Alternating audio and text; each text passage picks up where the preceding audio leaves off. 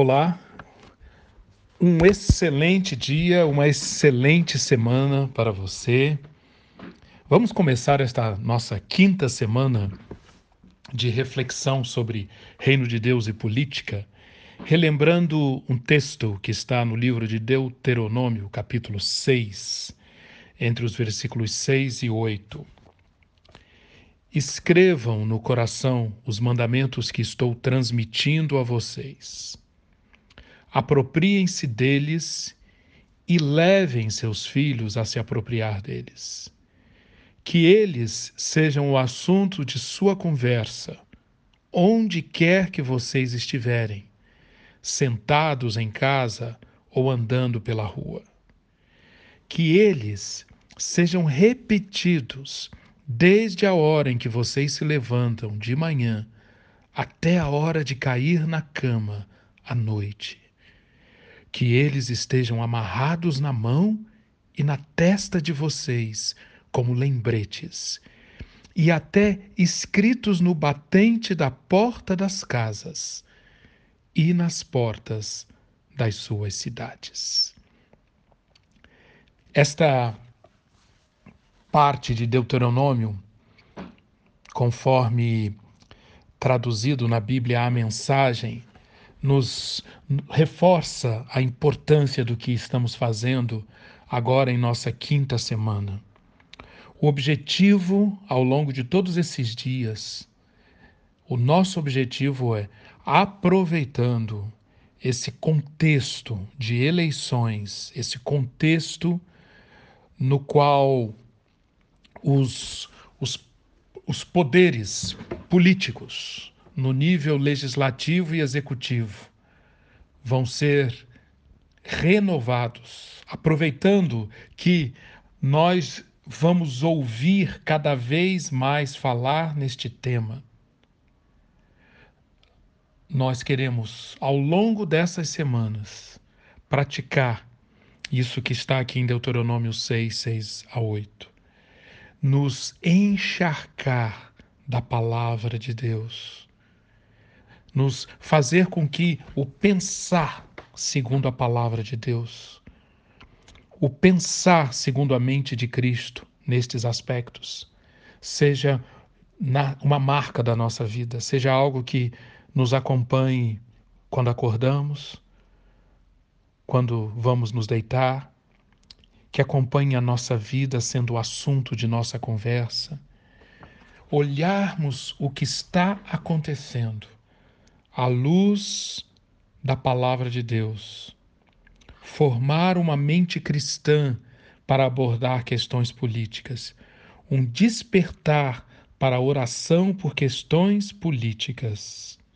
E um desafio contínuo a servirmos de instrumentos para a manifestação do reino de Deus nas questões ligadas ao uso do poder pelo Estado e outros elementos da sociedade.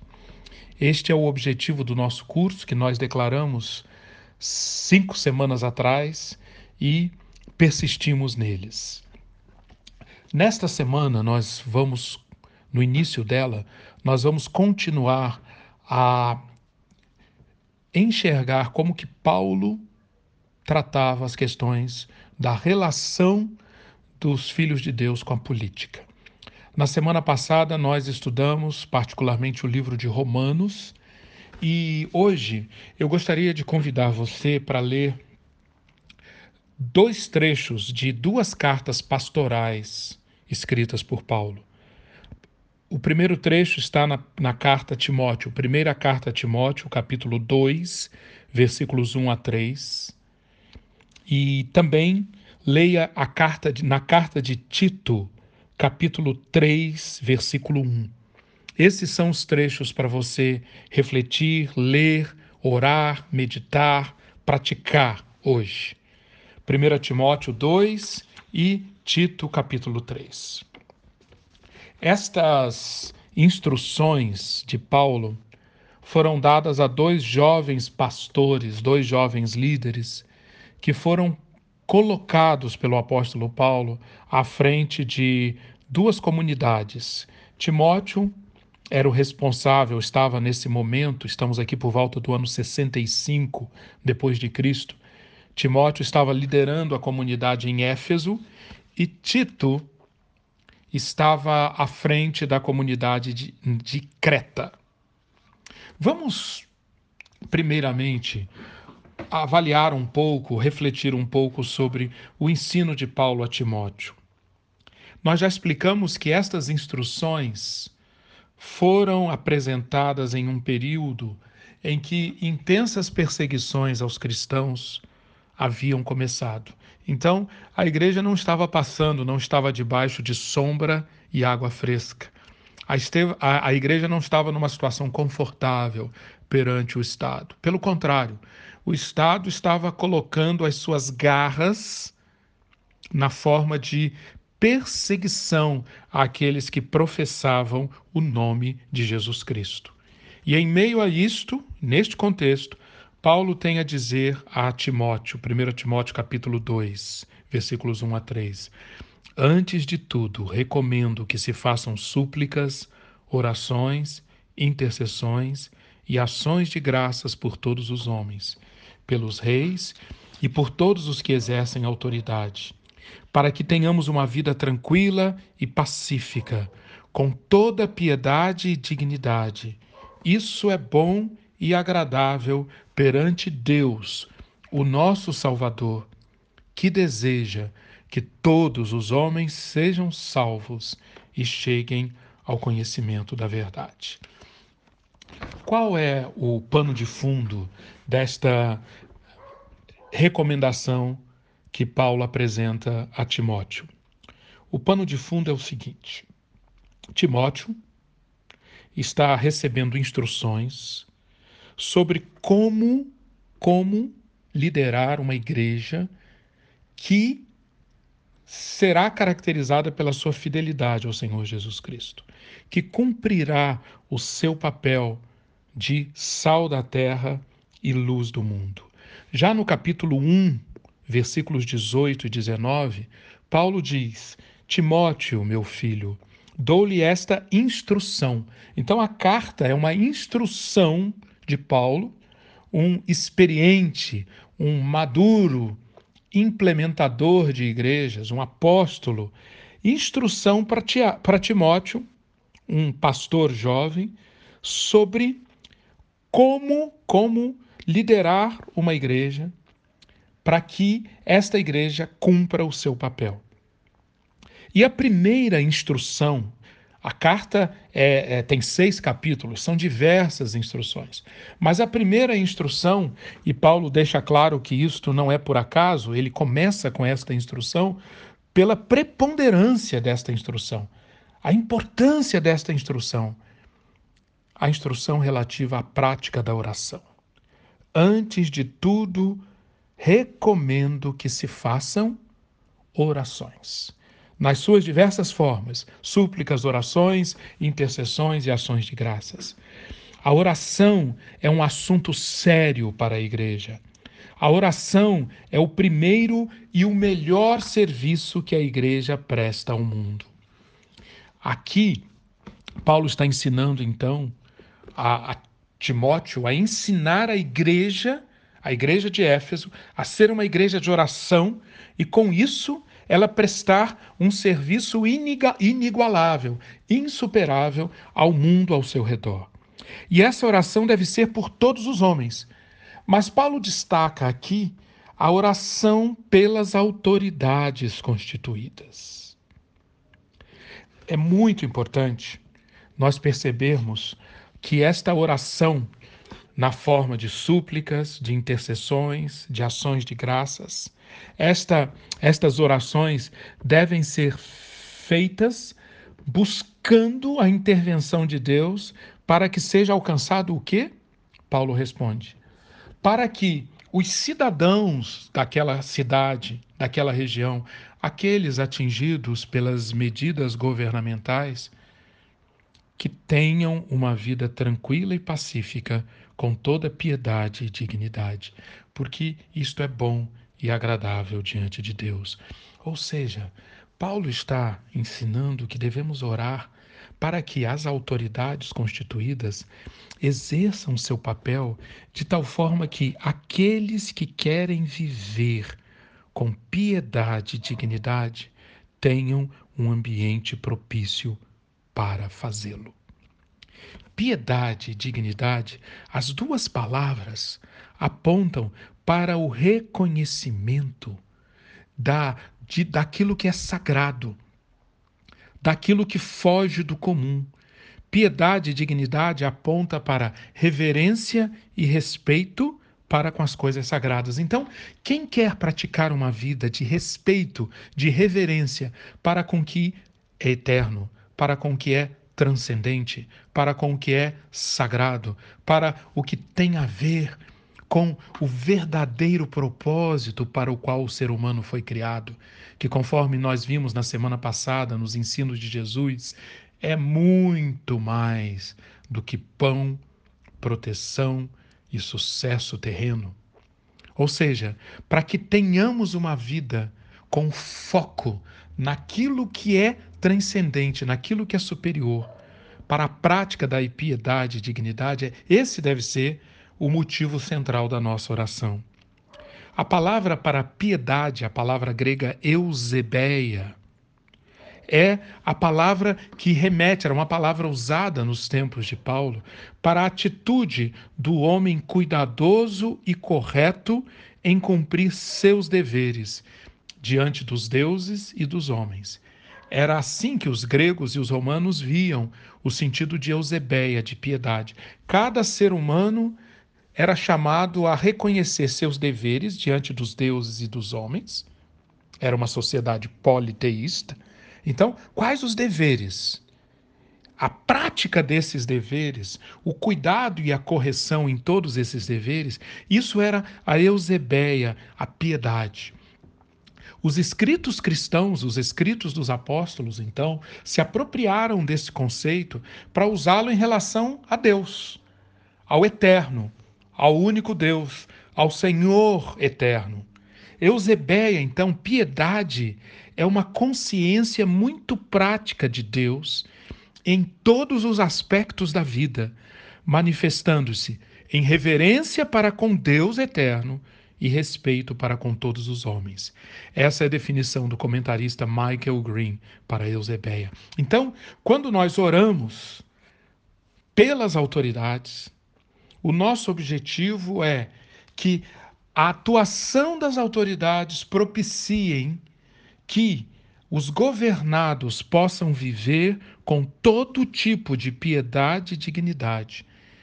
Mas, além disso, Paulo diz que esta piedade e dignidade deve ser praticada num ambiente marcado por uma vida tranquila e pacífica. A Bíblia de Jerusalém traduz essas palavras por calma e serenidade. São valores ou são ambições, são aspirações um tanto deslocadas nos dias de hoje, né? Um dia, os dias de hoje que valorizam tanto mudança, pressa, velocidade, conquista, estresse. Paulo está dizendo que as autoridades propiciem que nós oremos, que façamos todo tipo de súplica, intercessão, oração e ações de graças, para que vivamos num ambiente marcado por calma e serenidade. E calma e serenidade para quê? Para que a verdade de Deus seja conhecida. O propósito maior de tudo isto é que a verdade de Deus seja conhecida, a salvação seja proclamada e aceita pelo maior número possível de pessoas. E é, e, é, e é neste contexto que nós devemos entender essa declaração de Paulo.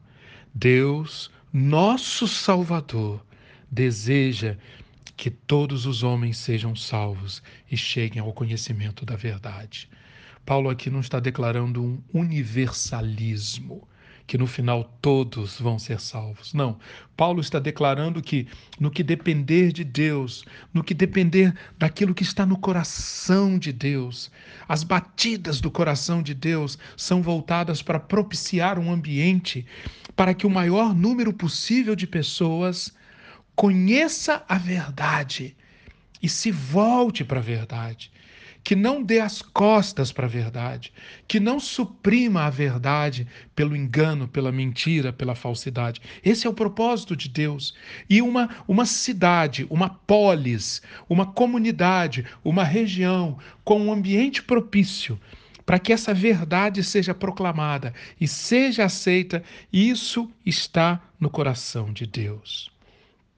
Tudo isso está muito em sintonia com que o Antigo Testamento apresenta, como sendo o sempre aquilo que está ligado às intervenções redentoras, às intervenções salvadoras de Deus. Um dos livros no Antigo Testamento que expressa isso com mais clareza e com mais intensidade, com mais recorrência, é o livro de Ezequiel. O livro de Ezequiel dezenas de vezes, em dezenas de vezes, quando Deus fala das suas intervenções para salvar, ele diz: E eu estou fazendo isso para que saibam que eu sou o Senhor, seu Deus. Para que saibam que eu sou o Senhor, seu Deus. Para que saibam que eu sou o Senhor, seu Deus. Então, este para que saibam que eu sou o Senhor seu Deus, tem tudo a ver com esta declaração de Paulo em 1 Timóteo 2:3. Deus, o nosso Salvador, deseja que todos os homens sejam salvos e cheguem ao conhecimento da verdade. Com este propósito maior em mente, enxergando que calma e serenidade são propiciadores para isto. E que, com calma e serenidade, os filhos de Deus vão praticar todo tipo de piedade e dignidade. Com isso em mente, nós devemos alimentar nosso coração, alimentar nossos pensamentos e fazer orações, súplicas, intercessões e agradecer a Deus por isso. Que tal você colocar isso em prática hoje? Comece a sua semana orando pelo Brasil, orando pela sua cidade, orando pelo seu estado, orando pelos poderes constituídos, poderes políticos, poderes econômicos, poderes cultura culturais, poderes de qualquer ordem, poderes estabelecidos, para que Deus se movimente e realmente tenhamos um ambiente onde aqueles que querem viver com toda piedade e dignidade consigam fazê-lo, tendo uma cidade marcada pelas condições para que a calma e serenidade sejam a marca. E com isso, o Senhor Deus seja proclamado, a verdade dele seja anunciada. Quero então pedir que você leia de novo 1 Timóteo 2, 1 a 3, vá para Tito, capítulo 3, e leia todo o capítulo 3 e, e, nós faremos amanhã, se Deus quiser, a nossa reflexão em Tito, capítulo 3. E eu quero sugerir a você que hoje, enquanto você, quando você estiver orando pelas nossas autoridades, para que tenhamos essa vida calma e sossegada, para praticarmos toda a piedade, para vivermos com toda a dignidade, eu quero colocar um assunto específico como a sugestão para você orar. Para que tenhamos essa vida calma, serena, com toda a piedade e dignidade, o nosso governo precisa tratar, os governantes que estão sendo eleitos agora precisam tratar e precisam ser muito competentes e sábios na questão das contas públicas. Esse é um mal extremamente grave que nos ronda. Nós estamos com uma, uma, um rombo, um déficit, um déficit nas contas públicas de cerca de 120 bilhões de reais. Isto é muito, muito grave. Porque déficit público traz consequências para o crescimento do país reduz-se a capacidade de investimentos na iniciativa privada.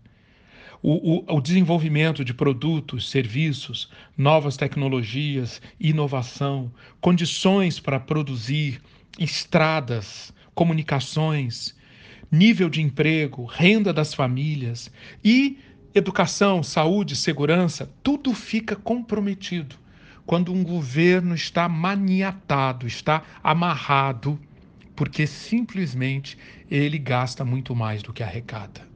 Vamos orar então por isso hoje? Apresente isso diante de Deus e quero terminar repetindo Deuteronômio 6, 6 a 8. Façam tudo o que for ensinado a vocês, para que tenham uma vida longa. Escrevam no coração os mandamentos que estou transmitindo a vocês. Apropriem-se deles, levem seus filhos a se apropriar deles. Que esses mandamentos sejam o assunto da sua conversa. Por onde quer que você andar, repita esses mandamentos, desde a hora que você se levante até a hora que você cair na cama. Sim, que esses mandamentos ocupem a sua mente, ocupem o seu coração e sejam o motivo das suas orações. Deus o abençoe. Amém.